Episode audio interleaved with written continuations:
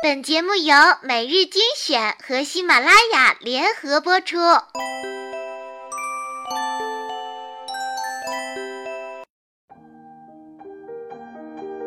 亲爱的听众朋友，大家晚上好，欢迎收听每日精选，我是你们的好朋友小乖。今天呢，为大家分享一篇文章，来自毕淑敏的《远离那些苦大仇深的人》。一位心理学教授录取报考他的研究生时，划掉的最高的学生取了分数略低的第二名。他说：“我在进行一项心理追踪研究，或者说是吸取教训。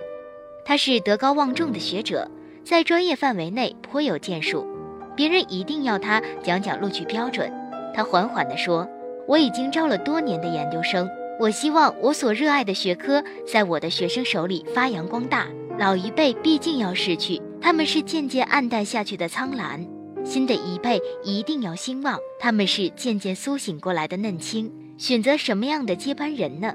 以前我总是挑选那些得分最高、看起来兢兢业业、学习刻苦、埋头苦干，像鸡啄米一样片刻不闲的学生。我想，唯有热爱，他们才会如此努力，取得优异的成绩。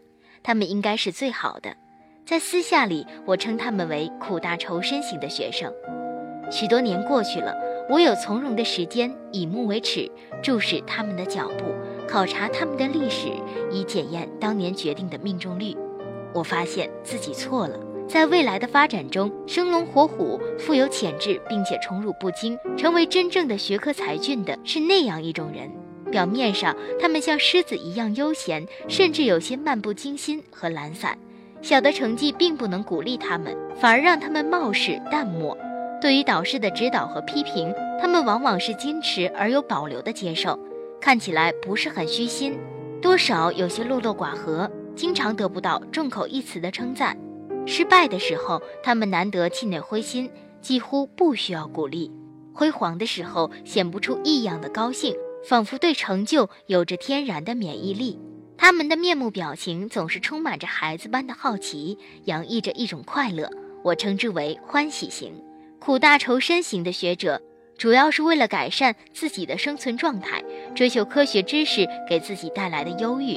一旦达到目的，对于科学本身的挚爱渐渐蒸发，代之以新的、更敏捷的优化生存状态的努力。作为一种生活方式的选择，自然无可厚非。作为学业继承者，他们不是最好的人选。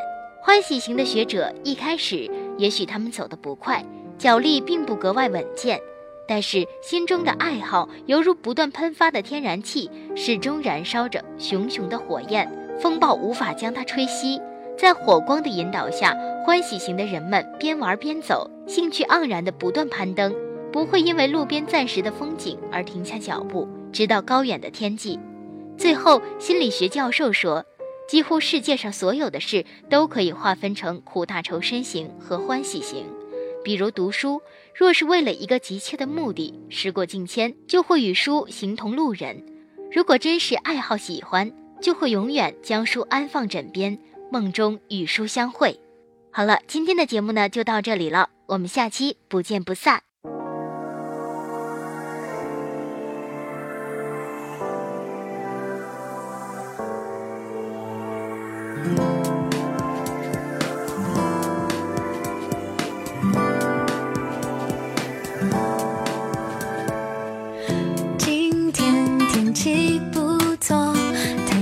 笑了，还带着微风。或许该出去走走，我想带你吃好吃的 strawberry waffle，那个香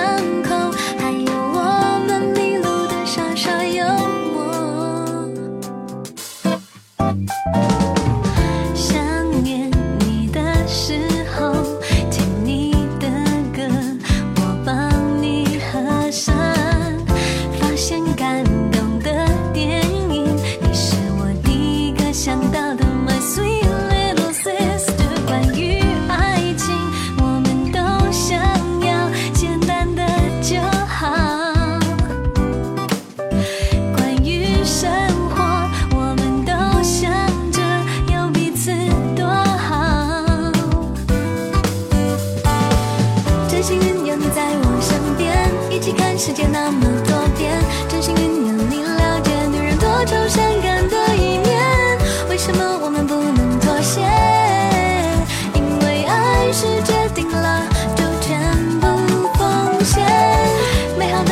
需要人陪从夜晚一直聊到白天气泡水一杯一杯还是会选择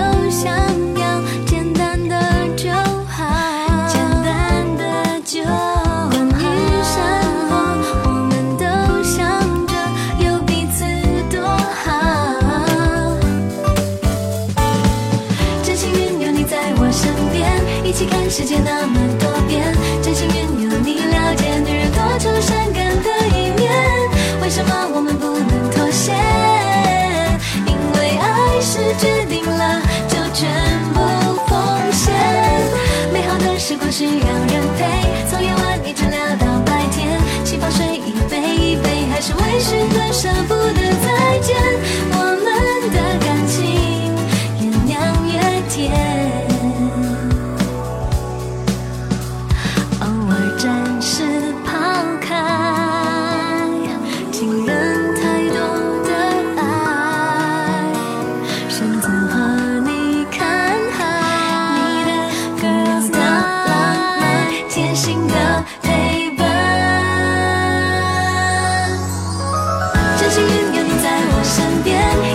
世界那么多变，真幸运让你了解女人多愁善感的一面。为什么我们不能妥协？因为爱谁决定了，就勇敢去追。美好的时光需要人陪，从夜晚一直聊到白天，想到睡一杯一杯，还是微醺的舍不得再见。我。